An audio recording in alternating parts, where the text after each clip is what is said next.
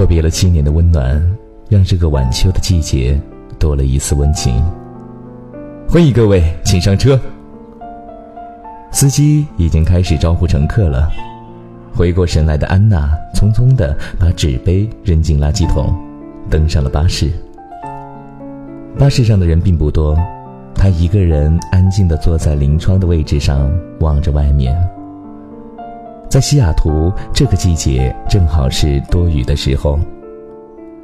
那是一个被雾和雨水环抱的城市，阳光难得一见。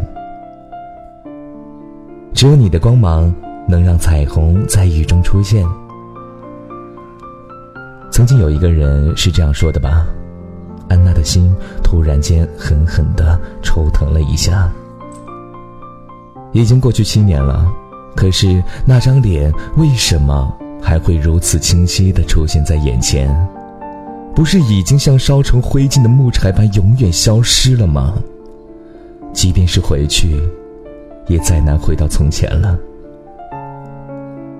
巴士缓缓地启动了，就像安娜以后的人生，有着明确的目的地，却没有偶尔改变路线的惊喜。就这样，用失去了热情的麻木的身体前行吧，直到旅途的尽头。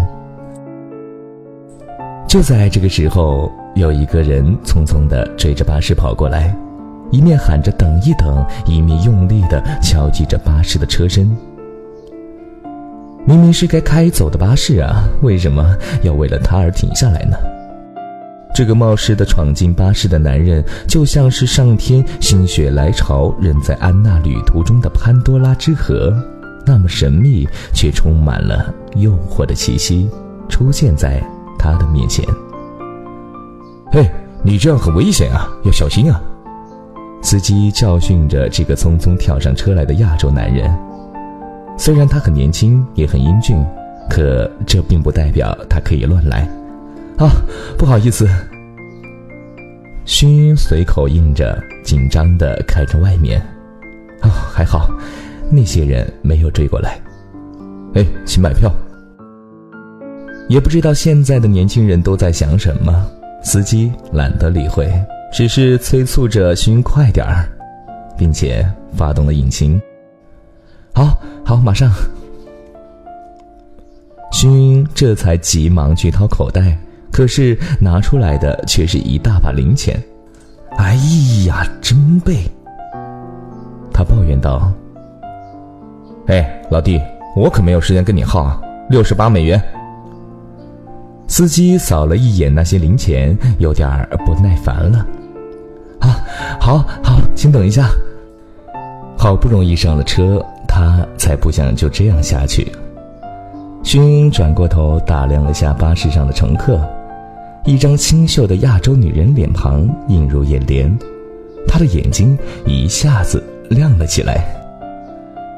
那那个，勋用韩语试探性的打招呼，他在过道里一步过去，以为他和他一样是韩国人，可是他不是。那个女人依旧看着窗外，连看都没有看自己。呃，我的钱包丢了，可以借我三十美元吗？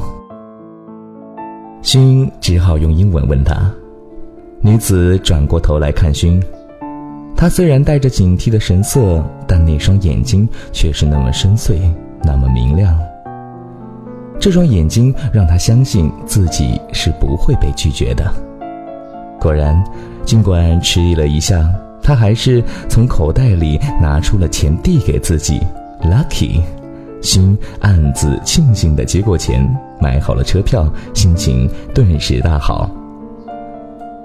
他走到那个亚洲女人旁边的座位上，虽然隔着一个过道，却并不妨碍他朝着她绽出一个迷人的笑容。你是中国人？询问他。安娜把视线从窗外收回来，看了一眼对面的男人。这无疑是安娜见过最英俊的男人。他的皮肤是淡淡的古铜色，眉毛浓密，眼神明亮，笑的时候脸颊有深深的酒窝。况且他的穿着又很得体，很容易让女人对他产生好感。如果在七年前，他会因为旅途上有这样一个帅气的男人而心动吧？可是这七年里，他离开了西雅图雨水的滋润，在那与世隔绝的监狱里苟且偷生，变得只剩下一副空荡荡的躯壳，再也不会为沿途风光而心动了。是。就这样不动声色地移开了视线，安娜冷冷地回答。虽然遇到的是一个冷美人，但是勋却并不觉得有多窘迫。对于自己和美丽女人打交道的能力，他向来自信。嗯，很高兴认识你，我是韩国人。他丝毫没有回应。你是去西雅图吗？那个男人微微的歪着头，轻声问道。安娜一点儿都不喜欢这种搭讪。我不用你还钱。他扔下这一句，便转过头，继续看向窗外。